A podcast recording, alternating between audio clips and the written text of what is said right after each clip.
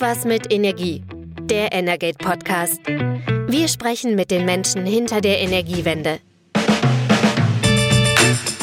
Herzlich willkommen zum News Update von Energate. Heute ist der 31. März 2023. Wir zeichnen am Morgen auf.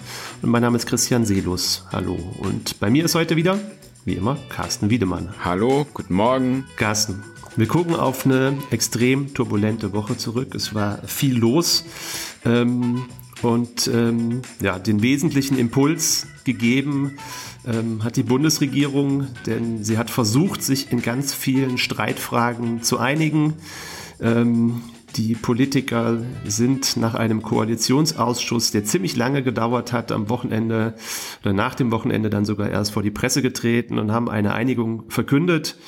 Und ähm, ja, wir versuchen heute mal nachzuempfinden, wie diese Einigung eigentlich aussehen soll.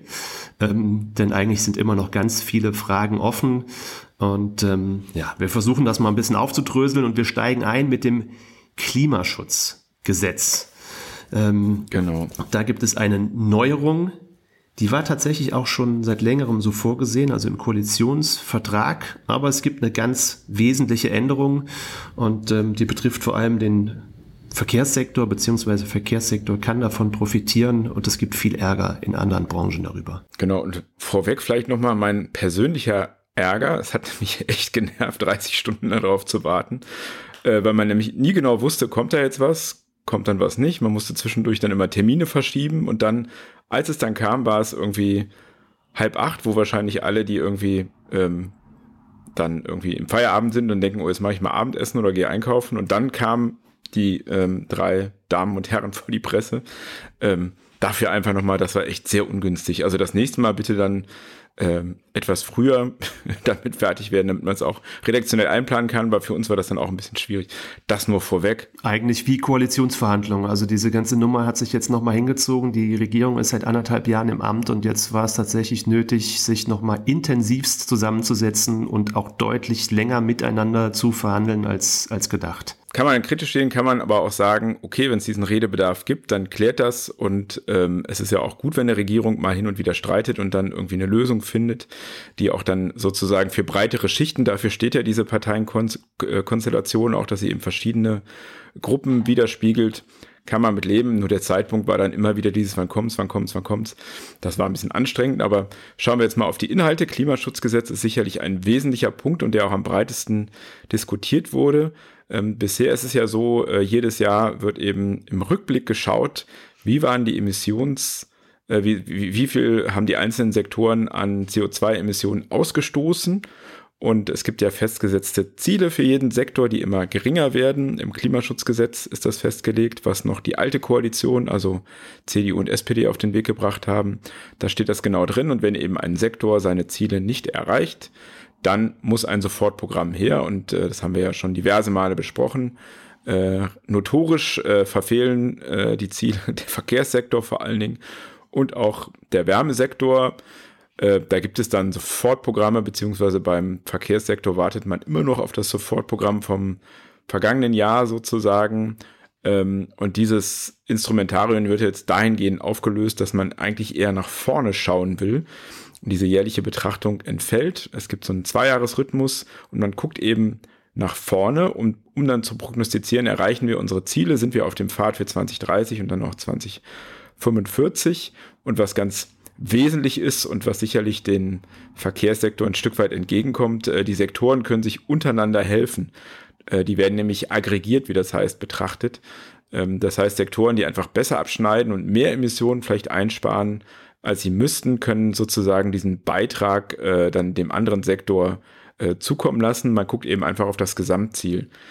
Kann man sagen, ist schwierig ähm, sozusagen von der Bewertung, weil man sagen könnte, dann wird der Verkehrssektor so ein bisschen aus der Verantwortung ähm, entlassen. Allerdings soll schon immer genau transparent aufgezeigt werden, welcher Sektor wie viel ausstößt und dann wird eben nach zwei Jahren äh, überlegt, wie kann man als Bundesregierung ein Programm schnüren mit den einzelnen Sektoren, um das zu erreichen. Aber im Prinzip schon, eigentlich ist es ein gewisses Aufweichen ähm, des bisherigen Systems, das ja schon auch strenger war. Ich meine, man kann einen Vorteil anführen, dass man sagt, wir versuchen die CO2-Emissionen vor allem dort zu vermeiden, wo es am günstigsten ist, wo es auch am schnellsten geht. Ähm, da hat der Verkehrssektor bisher nachgewiesen, dass es, äh, dass er dafür nicht unbedingt prädestiniert ist, sondern dass es dort verhältnismäßig schwierig ist. Ähm, auf, der Seite, an, auf der anderen Seite kommen wir natürlich zu einem System, ähm, wenn wir jetzt die, die Zielverfolgung nach vorne schieben, dann kann man natürlich immer sagen, gut, wir waren in den letzten beiden Jahren nicht so gut, aber dafür strengen wir uns dann in Jahr äh, drei und vier in der Zukunft ein bisschen mehr an und dann kriegen wir es doch noch hin. Also die Gefahr, dass Ziele verpasst werden, steigt eigentlich durch das System. Und gleichzeitig hast du es ja auch angesprochen, die Lasten werden auch untereinander dann wieder ein bisschen verschoben. Das kann man da kann man auch einen Vorteil dran erkennen, also dass der Energiesektor, der bisher gut geliefert hat, weil es dort scheinbar auch machbar ist, ähm, auch wenn jetzt zuletzt die Zahlen durch ähm, die Wiederinbetriebnahme der Kohlekraftwerke sich auch wieder verschlechtert haben. Eine Sondersituation, die dann ja auch wieder behoben werden soll. Ähm, aber es gab auch gerade aus dem Energiesektor, ich würde fast schon sagen, fast eine, eine Wutrede, ähm, denn die, die Präsidentin des, des Bundesverbandes der Energie- und Wasserwirtschaft, BDW, Frau Marie-Louise Wolf, ähm, die zugleich auch Vorstandschefin eines großen Frankfurter Energieunternehmens ist, die hat jetzt schon richtig losgepoltert, fand ich. Also sie hat davon gesprochen, dass, dass es jetzt zu einem ziemlich unscharfen System kommt, in dem die einzelnen Sektoren gegeneinander ausgespielt werden und ähm, ja, gerade der Verkehrssektor, der ähm, seine Ziele in der Vergangenheit um meilenweit verpasst hätte und hinterhergehinkt hat, der wird jetzt quasi noch belohnt und dieses Verhalten wird von der Regierung legitimiert. Also hat man schon gemerkt, da war jemand ziemlich stinkig. Ja, auch viele Umweltverbände ähm, haben das natürlich kritisiert, eben mit dem gleichen Argument, dass es da diese Aufweichung gäbe und die Bundesregierung da sozusagen von der Pflicht abweicht. Grundsätzlich muss man sagen, die Klimaschutzziele bleiben ja erhalten, die sind weiter äh, im Gesetz drin und es gibt ja auch ein Urteil des Bundesverfassungsgerichts, was die Bundesregierung zum Handeln zwingt. Das war ja eben damals auch der Hintergrund dafür. Und ähm, es ist einfach so, in den, seitdem es das Klimaschutzgesetz gibt, war es eben in jedem Jahr so, dass ähm, Wärme und eben insbesondere Verkehr die Ziele verfehlt haben in diesem Rückschau-Instrumentarium und dann mit einem Sofortprogramm. Es hat aber irgendwie jetzt den, weder diesen Verkehrsminister noch den davor irgendwie besonders gejuckt. Es ist in diesem Sektor nichts passiert. Er kann, äh, natürlich hängt es auch an jedem selber, wie viel, ähm, wie viel er beispielsweise Auto fährt, etc. Ähm, aber so richtig erfolgreich war das System bisher auch nicht. Und natürlich scheut die Regierung davor weiteren Maßnahmen. Man kann natürlich auch im Tempolimit nachdenken. Da gibt es ja auch Studien zu, das könnte auch was bringen. Oder eben ähm, den Benzinpreis ähm, hochsetzen, das traut sich natürlich auch keiner. Aber so bisher war es auch nicht erfolgreich. Dann kann man auch sagen, gut, ähm, dann probiert was anderes aus. Ich nehme euch euer Wort für bare Münze, denn es wurde von allen Parteien gesagt, dass man natürlich nicht vom Klimaschutz abrückt. Die Ziele bleiben gleich, nur wie die FDP das dann eben formuliert, es soll eben dann auch marktwirtschaftlicher gehen. So ähnlich wie du das gesagt hast hat das gestern Abend auch Christian Lindner formuliert. Also wir schauen eben da, wo wir pro Euro das meiste CO2 einsparen können. Da hat er natürlich ein bisschen recht. Das ist wahrscheinlich im Bereich Energie, Strom einfacher und auch in der Industrie sozusagen. Man kann natürlich in so einem Stahlwerk beispielsweise, wenn man da investiert in neue Technologien, sehr viel äh, für den Euro an CO2 einsparen. Und dann vielleicht zeigt sich dann in der Rückschau, dass dieser Wechsel jetzt richtig war. War ja Teil des Koalitionsvertrages auch. Ähm, dem haben die Grünen damals zugestimmt mit der Maßgabe, dann wollen wir aber auch den Kohleausstieg 2030. Da sind wir jetzt noch nicht so und wissen noch nicht, ob das klappt. Aber es ist gar nicht so ganz neu, dass man das jetzt gemacht hat. Neu ist im Prinzip ähm, in, dem, in den Verständigungen zum Klimaschutzgesetz, äh, dass jetzt ähm, es doch auch nochmal ein klares Commitment gibt, dass man die CO2-Abscheidung und Speicherung oder auch Nutzung ähm, jetzt tatsächlich wieder stärker verfolgen will und ähm, in den Vordergrund stellen möchte. Ähm, kurzer Rückblick vielleicht dazu. Die Technologie nennt sich CCS oder CCU, je nachdem, ob gespeichert oder genutzt werden soll, also Carbon Capture and Storage oder Carbon Capture and Usage, ähm, wurde schon vor vielen, vielen Jahren darüber gesprochen, damals im Zusammenhang mit den Kohlekraftwerken, die relativ viel CO2 ausstoßen, ähm, wurde eine Technologie entwickelt, die im Prozess ähm, das CO2 abscheidet, und dann entweder nutzbar oder entsprechend hat speicherbar macht. Da gab es dann auch im Jahr 2012 ein Bundesgesetz dazu, das auch damals schon ziemlich umstritten war. Die Bundesregierung hat sich aber darauf verständigt, dass man sagt, wir wollen diese Option zumindest zur Verfügung stellen.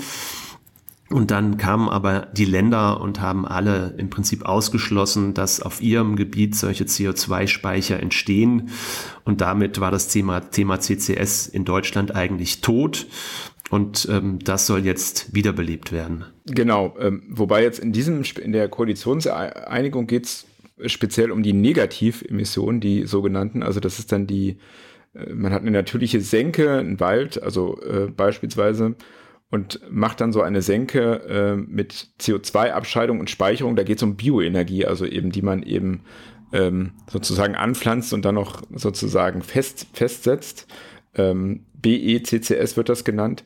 Und auch, es geht um die CO2-Abscheidung aus der Luft. Da gibt es ja schon so Pilotprojekte äh, weltweit. Ähm, das wird sicherlich in den kommenden Jahren noch äh, wichtiger werden und eigentlich sagen auch alle Studien auf dem Weltklimarat, dass man diese Technologien braucht, sonst ist es sowieso komplett unrealistisch, auf Klimafahrt zu kommen. Und eben für diese Negativemissionen äh, wird es jetzt erstmals ähm, ein, ein, ein, soll es Ziele geben für Negativemissionen für die Jahre 35, 40 und 45. Und ähm, dazu soll jetzt eine Strategie festgelegt, im festgelegt werden im Koalitionsvertrag. Parallel zur Carbon Management Strategie, an der auch gerade gearbeitet wird. Da geht es um Industrieprozesse beispielsweise, äh, bei denen man eben die unvermeidbaren Emissionen abscheidet und dann eventuell auch einspeichern oder zumindest transportieren kann, um sie dann, es gibt ja so eine Vereinbarung mit Norwegen, in der Nordsee zu speichern. Also auf jeden Fall kann man daran sehen, dieses Thema soll beim Klimaschutz noch eine größere Rolle spielen. Weil es ja auch gerade dann wiederum auch bei Industrieprozessen eben Prozesse gibt, die vermutlich noch auf längere Zeit auf fossile Energieträger angewiesen sein werden. Und da könnte CCS tatsächlich oder CCU, also die Nutzung, man kann CO2 ja auch für verschiedene industrielle Prozesse, Prozesse dann wieder einsetzen, ähm, soll hier ein Türöffner für Klimaschutz sein. Gucken wir mal, wir haben gerade ganz schön auf den Verkehrssektor ja irgendwie auch geschimpft ähm, unter dem Klimaaspekt, weil es ja auch offensichtlich ist, dass, dass da die Ziele Jahr für Jahr gerissen werden. Aber du hast es gerade auch schon angesprochen. Es gibt ja noch einen zweiten Sektor, der da auch ziemlich säumig ist bisher. Das ist der Wärmesektor. Und ähm, da hat sich die aktuelle Koalition ja auch schon in ihrem Koalitionsvertrag äh, darauf verständigt, dass da deutlich was passieren soll. Das hat ähm, das Bundeswirtschaftsministerium jetzt mit einem, mit einem Vorschlag ähm, ja, adressiert, dieses Thema mit, dem, mit einer Reform des Gebäudeenergiegesetzes. Da haben wir im Podcast jetzt auch schon ein paar Mal darüber gesprochen. Und da flogen ziemlich die Fetzen. Ähm, das äh, Image der Grünen als Verbotspartei wurde wieder rausgeholt, weil ähm, ja, behauptet wurde, äh, den Menschen Menschen wird das Betreiben ihrer Heizung verboten. Ähm, wir haben darüber gesprochen. Ähm, es wurde aus irgendwelchen Regierungskreisen die Bildzeitung mit ins Spiel reingenommen, um da ordentlich eine Kampagne zu fahren. Und äh, da hatten sich alle Beteiligten ziemlich verhakt. Ähm, ja, da soll es jetzt eigentlich auch irgendwie eine Verständigung gegeben haben, aber so richtig klar ist sie irgendwie nicht. Nee, überhaupt nicht. Ähm, und ob das da wirklich schon eine Verständigung gibt, da habe ich jetzt schon mal Fragezeichen dran. Das kann man schon äh, daran sehen, dass erstmal äh, dieser Teil zum Gebäudeenergiegesetz, der ja auch in der ganzen Medienberichterstattung auch um den äh, Koalitionsgipfel, da ging es ja immer darum, ah, die reden jetzt hier über das Thema Heizung und wie man das alles regelt, aber sozusagen die Einigung, das sind nur ein paar Zeilen. Also es gibt äh, ein Absatz über E-Fuels, der geht fast über eine ganze Seite, also sozusagen nur für die FDP da reingeschrieben mit Forschung und einem E-Fuels-Dialog und so. Ich weiß gar nicht, wie der hingeht, aber lassen lass wir mal dahingestellt sein. Und der Absatz zum Gebäudeenergiegesetz steht ganz hinten und ist relativ kurz und ziemlich unkonkret. Ähm, und beide Parteien, also insbesondere äh, die FDP und die Grüne, haben auch direkt nach dem Koalitionsvertrag so ähm, Ausschuss, Papiere, ne? Du äh, Koalitionsausschuss, genau, ich sage immer Vertrag, weil das Ding schon so umfangreich ist, Koalitionsausschuss, haben nochmal Interpretationen aus ihrer Sicht geschickt, die halt ein bisschen äh, voneinander abweichen. Da kann man schon sehen, so ganz einig ist man sich an dem Punkt immer noch nicht. Äh, Christian Lindner hat direkt ja im Anschluss gesagt, ja, die Austauschpflichten bei den Kesseln seien jetzt gefallen und jetzt könnte groß der Wasserstoff in den Wärmemarkt. Da hat man schon aufgehorcht, äh, denn es gibt jetzt schon Austauschpflichten, also Kessel, die älter als 30 Jahre sind, ähm, die müssen jetzt schon raus. Ich weiß nicht, ob er das gewusst hat, hatte. Ähm, ich habe da ein paar Mal nachgefragt, auch im BMWK, wie ist denn das? Fallen jetzt auch die Pflichten, die wir sowieso schon haben? Und ähm, gestern hat er nochmal klargestellt, nee, also die Pflichten, die wir haben, die bleiben. Hat jetzt quasi so das formuliert, als hätte es durch das Gesetz neue Pflichten gegeben. Das war gar nicht so vorgesehen. Äh, man hätte auch so seine Heizung erstmal reparieren können und irgendwann hätte die halt ausgetauscht werden müssen.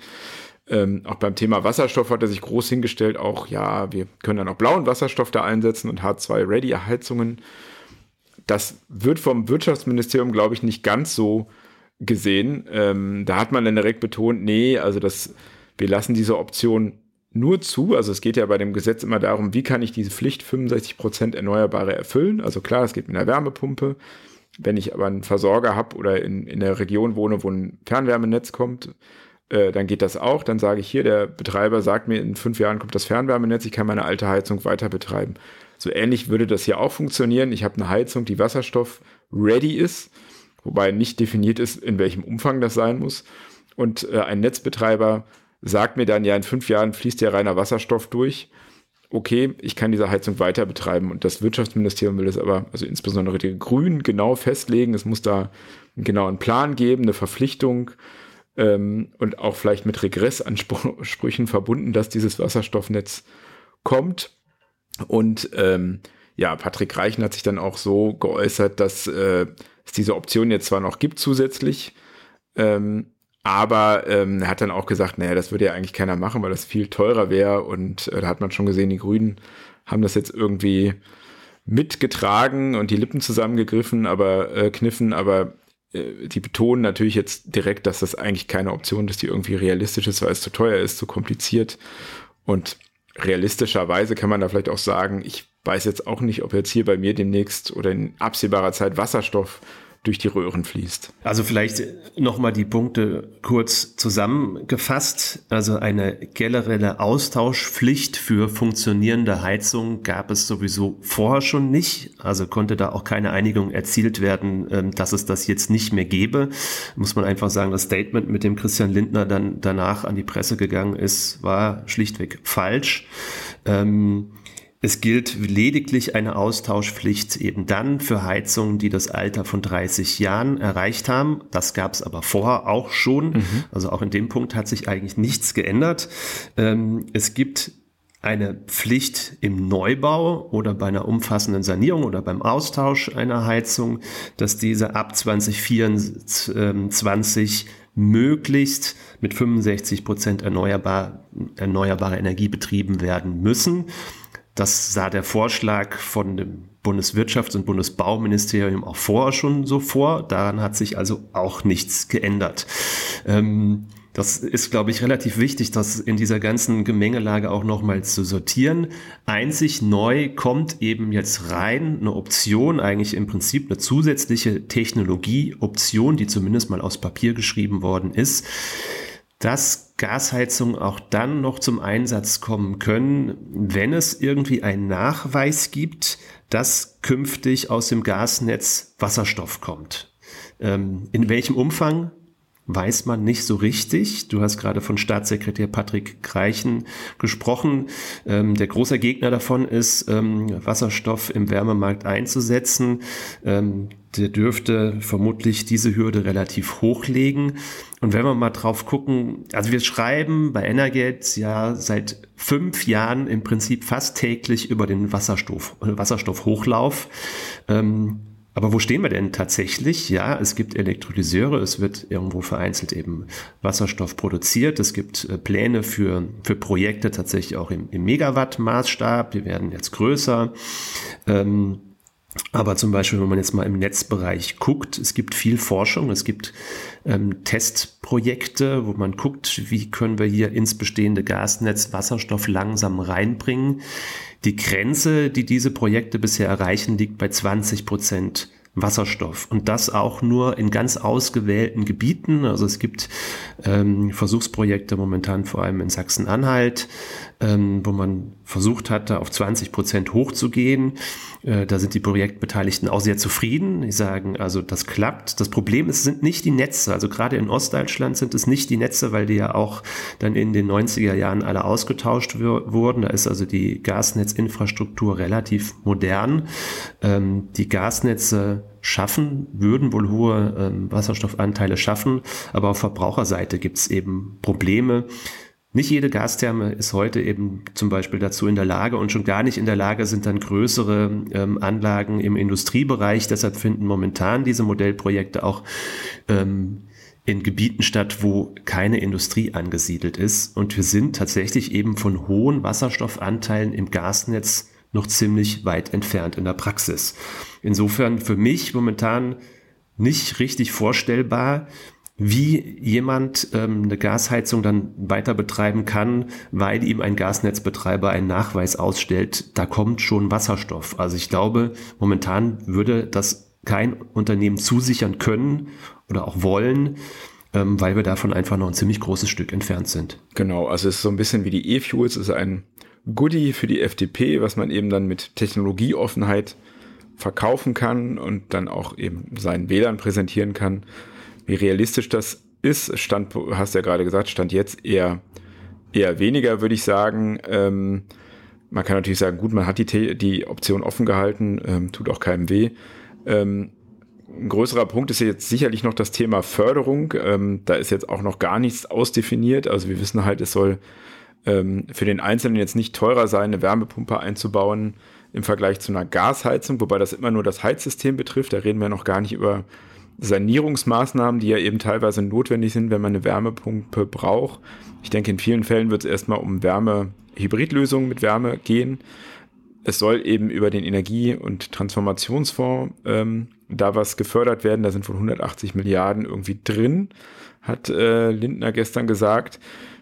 Ist aber, steht noch nirgendwo, ist alles nicht ausdefiniert und das Commitment der Regierung ist ja eigentlich noch im April, also entweder jetzt schon nächste Woche am 5. oder dann spätestens zwei Wochen danach oder vielleicht zwischendrin im, im schriftlichen Verfahren das Gesetz zu beschließen, damit es ins parlamentarische Verfahren gehen kann weil sonst kann es gar nicht mehr vor der Sommerpause verabschiedet werden. Man muss denken, alle Heizungsbauer warten jetzt natürlich, die brauchen Vorlaufzeiten. Die Frist oder die, die Pflichten sollen ab 2024 gelten, dann für den Neubau und eben sukzessive immer bei Heizungsmodernisierungen. Das heißt, das ist, da ist schon Druck auf dem Kessel. Ich habe jetzt noch so ein bisschen fehlt mir da die Fantasie zu sehen, dass sie wirklich diese Punkte, die jetzt doch noch ganz schön relevant sind, in dieser kurzen Zeit irgendwie abarbeiten können. Sie haben das öffentlich gesagt, also da sind sie auch in der Pflicht, aber ja, mal sehen. Ich bin dann erstmal jetzt, sagen wir noch ein bisschen skeptisch. Zu Recht wahrscheinlich, das teile ich durchaus, weil da sind noch offensichtlich so viele Streitpunkte und offensichtlich auch unterschiedliche Interpretationen in der Landschaft unterwegs, dass man gespannt sein darf, wie das klappt. Gut, es gab noch ein paar andere Punkte in dem äh, Koalitionsausschuss. Die Energiethemen standen ziemlich zentral im Fokus. Äh, geht dann auch wieder um den Verkehr, Autobahnausbau, andere Themen. Ähm, was war da noch wichtig? Ja, künftig wird äh, bei, bei neuen Autobahnen müssen Solaranlagen an den Seiten mitgebaut werden. Ähm, oder Windkraftanlagen werden wahrscheinlich eher Solaranlagen sein. Also Solar Highways gibt schon in den USA. Du hast kürzlich, glaube ich, auch mit einem deutschen Unternehmen gesprochen, was da Konzepte entwickelt. Also möglich ist das auf jeden Fall ja schon. Ja, es gibt eine gemeinnützige äh, Stiftung in, in, in Frankfurt, die mit verschiedenen äh, Beteiligten ein Konzept entwickelt hat, wie tatsächlich im Prinzip noch auf den Autobahnflächen, also auf den Flächen in öffentlicher Hand, ähm, sogenannte Energiebänder errichtet werden könnten. Also Masten, auf denen in einer gewissen Höhe dann ähm, Photovoltaikanlagen ähm, installiert werden und ähm, die sehen eben den großen Vorteil, dass es im, im Besitz ähm, der öffentlichen Hand, ähm, dass diese Flächen eben schnell und einfach genutzt werden könnten. Ähm, die Autobahnen sind ohnehin schon verbrauchte Flächen. Ähm, da erwartet man sich auch weniger Akzeptanzprobleme, wobei natürlich solche Systeme durchaus auch sichtbar werden, eben dann auch in der Höhe. Ähm, aber ja, es gibt Berechnungen, wenn man also jetzt tatsächlich alle möglichen Flächen entlang entlang von Autobahnen und auch noch der, der anderen Bundesfernstraßen nutzen ähm, würde, könnte man im Optimalfall bis zu 200 Milliarden Kilowattstunden pro Jahr Solarstrom auf diesen Flächen erzeugen. Muss man sagen, das ist das absolute Optimum und das ist wahrscheinlich so auch nicht realistisch. Ähm, aber wenn man sich das anguckt, das wäre ein Drittel ähm, des Stromverbrauchs von Deutschland Stand heute. Der wird sich natürlich künftig deutlich erhöhen, mindestens verdoppeln vermutlich. Dann ist der Anteil nicht mehr so hoch. Man wird auch diese 200 Milliarden Kilowattstunden nicht in Gänze erreichen.